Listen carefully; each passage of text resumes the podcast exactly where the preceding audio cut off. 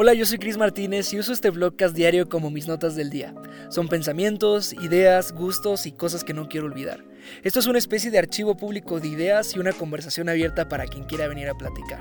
El día de hoy es martes 7 de julio del año 2020 y estoy grabando este vlogcast al final del día. Son las 11 y media de la noche, pero está bien porque este podcast lo puedes encontrar en cualquier hora del día. Así que buen día si estás escuchando esto a la mañana, buenas tardes o buenas noches.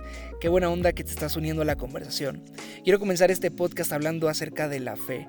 Y no tengo realmente ningún script, como sabes. Eh, lo he dicho varias veces en este podcast. Prendo mi teléfono y me imagino que estamos platicando sobre la mesa, quizá con un té o con un café. Y abro la, la conversación de algunas cosas que considero serán buenas archivar el día de hoy y en algún día del futuro regresar y decir, ¿qué estaba pasando ese 7 de julio del año 2020? Ah, bueno, pues ese 7 de julio hablamos acerca de la fe y hablábamos acerca de que la fe es una acción viva. La fe es difícil de explicar a veces porque es algo que se experimenta y no tanto que se enseña. Si bien cuando tú enseñas la fe, cuando tú la hablas, prendes ese combustible, esa pequeña chispa en la vida de las personas que te dice, hey, yo también quiero experimentar eso. Y puedes empujar la vida de las personas a ir, a ir hacia la fe. No, no se compara el hecho de escucharla con el hecho de decir, ok, quiero, quiero hacer la realidad en mi vida, quiero hacerla una acción viva, quiero saber de qué se trata. En mi Twitter escribía hoy en la mañana que la fe no existe hasta que, la, hasta que la hacemos una realidad, hasta que la practicamos. Y creo que este es un tiempo en el que nos encontramos todo el mundo para poder experimentar fe. La fe es esa línea divisora en donde acabas tú y empieza algo más.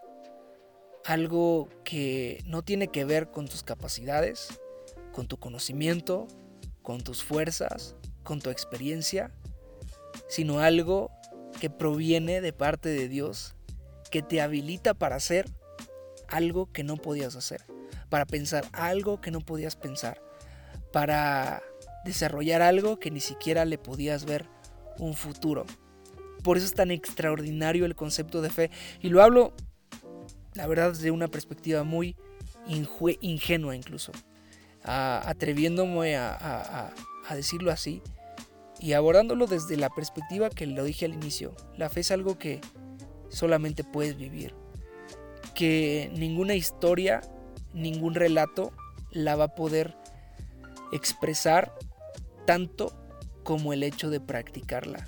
Hasta el momento en el que la haces parte de ti, la haces parte de tu rutina, es que es como si abrieras unos ojos nuevos, unos, una, una perspectiva diferente una manera de ver las cosas distinta. Que insisto, no está nada, nada, nada ah, alineada a lo que tiene que ver con lo que tú puedes hacer por ti mismo.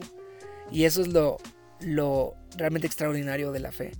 Este es un tiempo en donde creo que podemos tomar la oportunidad de experimentar fe en nuestra vida. Si cualquier otro instante y etapa de tu vida no te había incitado a tener fe, quizá este momento sí sea, porque es un momento de tantos cambios, es un momento que cada que le da vuelta las manecillas al reloj hay una nueva noticia, hay un nuevo cambio, hay una nueva propuesta, hay un nuevo movimiento social, un cambio político, un cambio de, eh, pues sí, de situación, que yo lo decía en el, en el blogcast de ayer, comenzaba preguntándote, ¿el cambio te está pasando o también te está cambiando? Creo que esto es como una ola tan especial que si aprendemos nosotros a surfearla y a subirnos a esa ola, quizá podamos, quizá, solamente quizá podamos eh, experimentar algo nuevo, encontrar una nueva capacidad, de descubrir algo que estaba dentro de nosotros y que solamente pudo haber sido despertado y solamente pudo haber sido descubierto a través de la fe. Yo te pregunto, ¿Qué es lo que podrías encontrar dentro de ti a través de la fe? y que de otra manera tal vez no lo, no lo hayas, no lo hayas encontrado. Es un pensamiento de, ah, de perdón, a lo mejor. Es una capacidad de considerar a otros de una manera especial. Es un eh, sacudirse a veces el temor y decir, hey, claro, voy, voy, a empezar este, este proyecto que he estado atrasando durante tanto tiempo. ¿Qué es? ¿Qué es eso que pudieras, eh, con el combustible de la fe, descubrir que ha estado mucho, mucho tiempo ahí dentro de ti? Quería comenzar el vlogcast de, del día de hoy hablando de esto. Que por cierto, eh, esta es la segunda vez que lo grabo porque terminé de hablarlo la primera vez y abrí la aplicación de mi teléfono y me di cuenta que no estaba grabando. No lo pensé dos veces y dije, hey, seguimos y aquí estoy grabando otra vez esta, esta conversación. pero una de las cosas que también decía la primera vez que lo traté de grabar, que quiero archivar el día de hoy, además de la fe, es la capacidad de hacernos responsables de lo que nos está sucediendo en la vida. Una cosa es lo que te sucede y otra cosa es lo que haces con lo que te sucede. A veces lo que nos sucede no es tanto nuestra responsabilidad. A veces tiene que ver incluso hasta con un tema climático, un tema eh, viral, ¿no? Que, que, que el día de hoy es lo que está moviendo nuestro mundo. No lo, no lo, controlamos, no tiene nada que ver con nuestras decisiones, con nuestras... Ah, con lo que nosotros habíamos planeado, no tiene nada que ver. Pero lo que hacemos con lo que nos pasa sí es nuestra responsabilidad.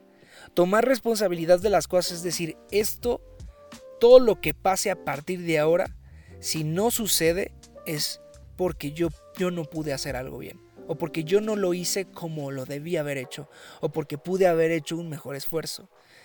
Suena muy fuerte decir que cuando algo no pasa, al hacerte responsable es porque es tu culpa, suena muy fuerte, pero déjame ponértelo desde la otra perspectiva. Cuando tú eres responsable de algo, en automático tienes la capacidad de mejorarlo y tienes la posibilidad de hacer algo al respecto. Cuando tú echas la culpa a alguien más, cuando dices, no, es que es por la culpa de esta persona, por la culpa del clima, por la culpa del virus, por la culpa de esta persona, le estamos dando el poder, estamos asignándole el poder a aquello a lo que le echamos la culpa. Y por lo tanto nosotros no tenemos nada que hacer al respecto, porque es culpa de alguien más. Sin embargo, cuando nosotros decimos tomar responsabilidad de eso, es que tomamos el poder de hacer algo al respecto. Así que, pues, quizá preguntarnos, ¿no? ¿Cómo hemos, cómo nos hemos hecho responsables del tema de la, del COVID, por ejemplo? ¿Cómo nos hemos hecho responsables de nuestro tiempo en cuarentena? ¿Cómo hemos sacado el provecho de estar el histórico récord de tiempo que llevamos encerrados en casa? Que llevamos trabajando de una manera distinta, que llevamos viviendo de una manera diferente. ¿Cómo hemos capitalizado ese momento para decir, este es el resultado de persona que quiero ser y no es el resultado de persona que me pasó y que ni modo pues me tocó sufrir esto, ¿no? Si se me está yendo un poco la voz es porque son casi medianoche ya. Estoy grabando este blog hasta el filo del día y, me emociona que, esta conversación no para. El compromiso es, vamos a hacer una conversación de lunes a viernes. Ah, pase lo que pase. Y, bueno, aquí estamos y me emociona hacerlo. A la hora que sea. Eh, ojalá la próxima, el próximo, o sea, el próximo blog, que es mañana, lo, lo pueda grabar más temprano. Pero bueno, el tema es, ¿qué tipo de persona quieres ser? Y cómo te vas a responsabilizar de ser esa persona a pesar de lo que nos está pasando. Eso me lo estoy preguntando a mí y, es quizá mi manera de compartirlo a todos ustedes. Así que quiero ser un poco más consciente de eso y, responsabilizarme de lo, que, de lo que pasa y poder hacer algo al respecto. Por último, la última idea que quiero archivar el día de hoy en este blogcast es que los problemas que nos suceden son tanto una oportunidad como decidamos verlos. Son tanto un problema como creamos que son, pero también son una oportunidad como decidamos que son. Los problemas son, si te das cuenta, esa oportunidad de reivindicarte, de resolver las cosas, son esa oportunidad de, de darte cuenta a veces de decir, hey, creo, creo que lo puedo resolver. ¿No? O sea, creo que, creo que puedo hacer algo al respecto, ¿no? Yo me acuerdo una de las, hablando de problemas y, alineándolo con algo que tiene que ver con la escuela, me acuerdo cuando iba a la universidad, soy malo para las matemáticas, pero realmente malo. Eh, y llevaba una carrera, una, una materia de estadística. Y a lo mejor algunos se pueden reír de mí porque la estadística a lo mejor es una de las ramas matemáticas más menos complicadas, pero bueno, para mí era un infierno. Y yo me acuerdo que el momento en el que decidí dejar de echarle la culpa a que el maestro no explicaba bien o que era una hora en donde la clase estaba tomando horas que no eran humanas o que era demasiado complicado, que yo estaba tan que yo no, no soy y no fui hecho para las matemáticas. Cuando dejé de tomar, de darle poder a eso y, decidí apropiarme de, de la solución de ese problema, me encantó darme cuenta de la posibilidad que tenía de decidir tomar ese problema como una oportunidad de mejorar y el resultado fue genial. Así que los problemas son tantos problemas como creemos, pero tanta oportunidad como eh, decidimos que sean. Este es un podcast de lunes a viernes. Eh, lo grabo así. Abro mi teléfono, pongo la aplicación de notas esperando que esta vez sí funcione bien. Lo grabo así, sin cortes, sin edición, simplemente lo paso por la aplicación de música, le pongo un fondo musical y lo subo a las plataformas digitales y es una conversación todos los días. Así que nos escuchamos el día de mañana, gracias por unirte el día de hoy. Yo soy Cris Martínez, bye.